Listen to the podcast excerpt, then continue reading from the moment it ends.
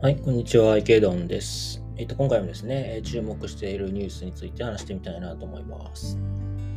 はい、ではまず1つ目ですけれども、コインデスクにて出ている記事で、えっと、三菱 UFJ 円連動ステーブルコイン発行へデジタル証券 NFT 暗号資産決済に対応という記事ですね。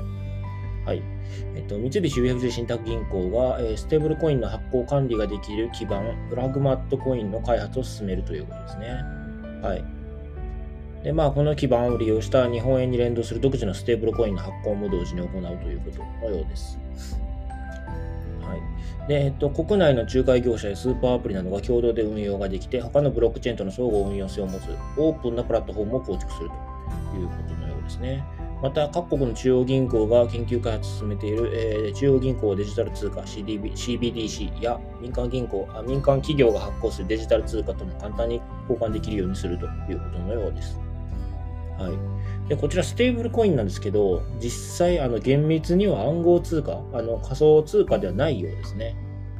えプラグマットコインは法的には暗号資産ではなく、受益証券発行信託を使った電子的支払い手段と呼ばれる種類に入る。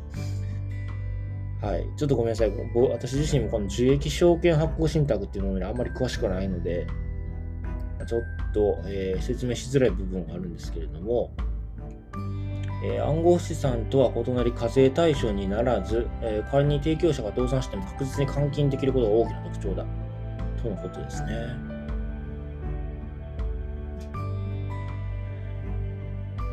えー、プラプラグマプログマットコインの発行導入に日本の資金決済法の一部は改正される必要がある。その審議は今期国会で行われることが見込まれており、改正法が5月に成立すれば2023年5月頃には施行される可能性が高いということですね。うん、なるほど。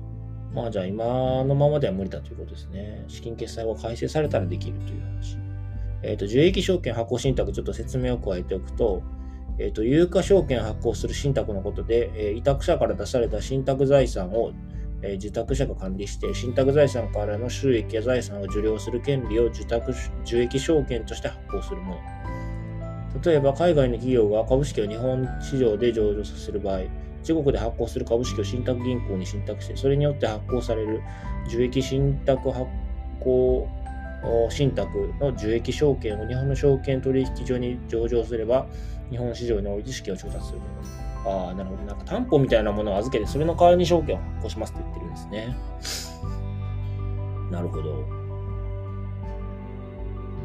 なんかまあ、多分このプログマットコインを使おうと思うと何かしらのこう担保のようなものが必要だということですね、多分。で、その担保とそに相当する額の多分このコインがもらえるんでしょうね。おそらく。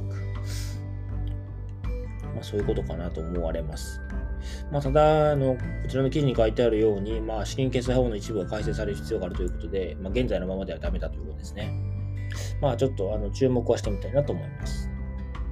はい、次の記事ですけれども、次の記事、えー、コインデスクに出ている記事で、DeFi's Aave launches Web3 social media platform Lens という話ですね。えー、Composability will be a key feature of new offering ということで、えーと、DeFi の、まあ、有名なプロトコルで Aave っていうのがあるんですけど、そちらが Web3 のソーシャルメディアプラットフォームですね、SNS ですかね、えー、をローンチしてます。名前がレンズですということですね。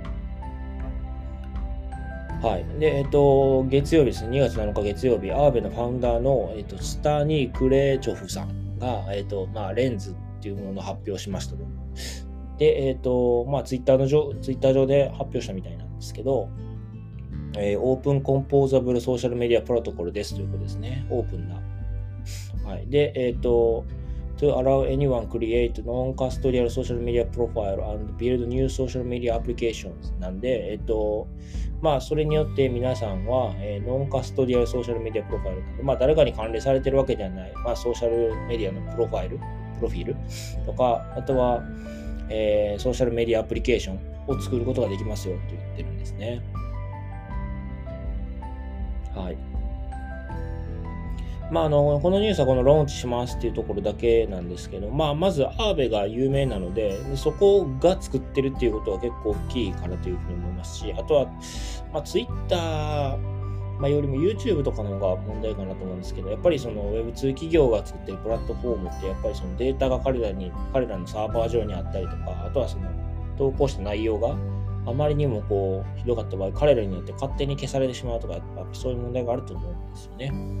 まあ、そこを解決しにかかってるっていうのが、この、まあ、SNS なんじゃないかなというふうに思います。ソーシャルメディアプラットフォームですね。まあ多分、このアーベ以外にも多分いろんなところがこういうもの出してくると思うので、まあ、どこが派遣を握るかっていうのはもうちょっと見ていく必要はあるかなと思うんですけど、まあ、ただ有力な候補の一つにはなりうるんじゃないかなというふうに思います。はい。では次の記事なんですけれども、えっ、ー、と、ザ・ブロックの記事で、えっ、ー、と、Polygon raises 450 million dollars from SoftBank, Tiger and others in a token sale ということで、えっ、ー、と、ポリゴンですね。えー、が、えー、450 million、450億円ですかね。えー、ほどの資金を調達しましたという話ですね。はい。で、それはトークンセール、トークンを発行して売ることによって、えー、まあ、あの、得ましたよということですね。はい。で、40今回のファンドレイズね、40以上の投資家は参加していますということで、え、ー、と、ソフトバンクビジョンファンド、タイガーグローバル、アラン・ハワード、ケビン・オレアリー、うん、ギャラクシーデジタル、えシノグローバルキャピタル、アラメダリサーチ、デジタルカレンシーグループ、アクセル、えユニオンスクエアベンチャーズ、あとドラゴンフライキャピタルなどなどということで、えー、結構豪華な、あの投資家陣かなというふうに思います。はい。で、えっと、まあ、これらの、えー、資金を使って、まあ、エコシステムの拡大とか、あとは、まあ、あの、えー、いろ、様々なスケーリングプロダクツ